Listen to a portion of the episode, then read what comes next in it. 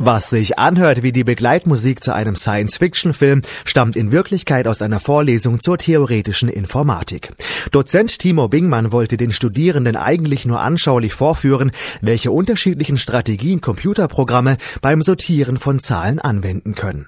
Herausgekommen ist ein Video, das die Schönheit der Mathematik auf ganz eindrucksvolle Weise sichtbar und vor allem hörbar macht. Innerhalb eines Jahres ist der Clip mit fast eine Million Klicks auf YouTube zum viralen Trend im Netz geworden. Mein Kollege Stefan Fuchs hat mit dem etwas unfreiwilligen Künstler Timo Bingmann gesprochen.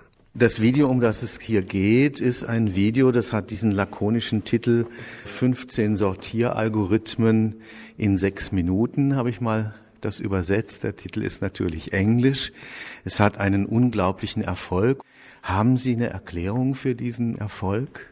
Nicht wirklich, muss ich sagen. Also dieses Video entstand eben bei uns in der Vorlesung. Ich habe das damals einfach nur hochgeladen und mir nicht weiter Gedanken drüber gemacht und irgendwann explodiert dann die Anzahl der Besucher plötzlich. Ich habe natürlich verschiedene Theorien, warum, aber so ganz klar ist es mir nicht. Können wir mal vielleicht ein oder zwei von diesen Theorien hören?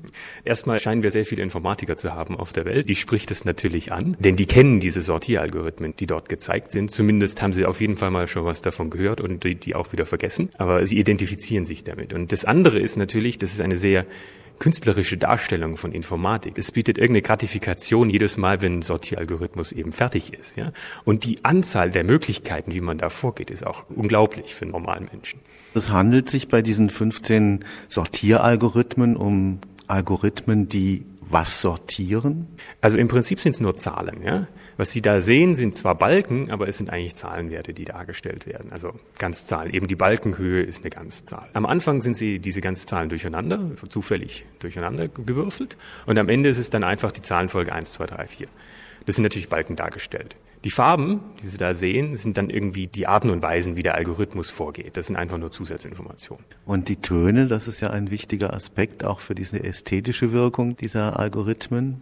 Genau, die Töne, die sind eigentlich das Interessanteste überhaupt. Die Töne, die Sie da hören, sind im Prinzip diese Zahlenwerte, die aktuell von dem Algorithmus verglichen werden.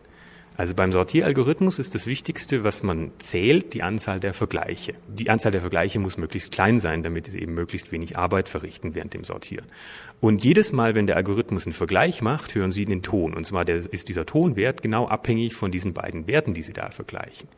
Das, was Sie dann tatsächlich eigentlich hören, ist das Vorgehen des Algorithmus beim Vergleichen der Werte. Und diese Geometrie, die man da sieht, was steckt dahinter? Mal ist es rechts, mal linksbündig. Im Prinzip ist diese Geometrie eine Art Gedächtnis des Algorithmus. Ich meine, bei einigen schiebt er beispielsweise die Kleinen erstmal an den Anfang und die Großen ans Ende oder sowas. Ja? Der merkt sich durch die Position, wo er es gerade hat, so eine Art Vorsortierung.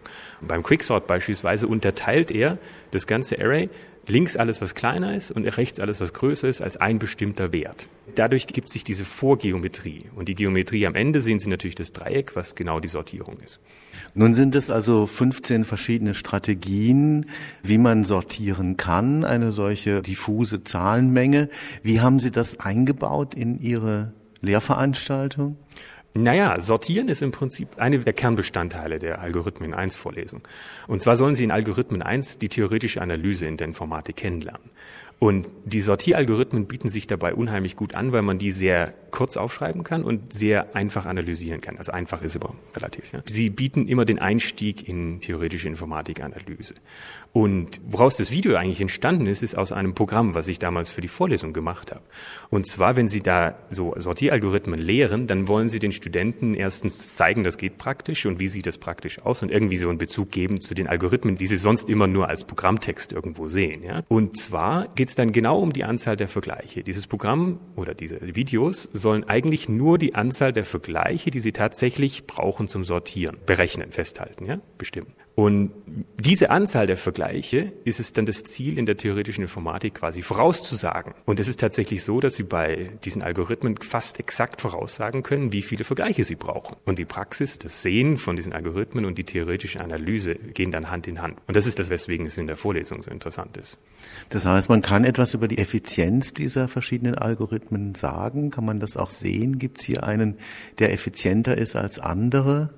Das sehen Sie schon bereits im Video, wenn Sie mal ganz genau hingucken. Bei manchen der Algorithmen werden mehr Werte sortiert und bei manchen weniger. Bei den sehr effizienten Algorithmen werden, werden eben sehr, sehr viele Werte in der kurzen Zeit, in der dieses Video gezeigt wird, sortiert. Ja? Und bei den schlechteren, da haben Sie dann dieses grobe Raster, was Sie da sehen. Und das sind entsprechend weniger Werte. Und bei dem letzten, der Abschluss des Videos sozusagen, der endet nie. Ja? Also zumindest nicht in unseren Lebzeiten oder bis das Universum nicht mehr da ist. Also der, der wird nicht enden und da kann das Video dann auch enden. Ja?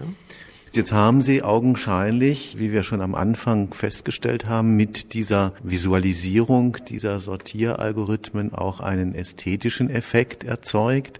Es ist etwas Befriedigendes, aus diesem Chaos dann eine Ordnung zu schaffen. Dann funktioniert diese Ordnung, dieses Ordnungsschaffen auch noch mit einer Art von Musik, wenn sie auch teilweise etwas schrill klingt. Haben Sie da noch Pläne, vielleicht das noch irgendwie zu erweitern, noch mehr von diesen Sortieralgorithmen sichtbar zu machen? Oder das auch auf andere Bereiche der theoretischen Informatik auszudehnen?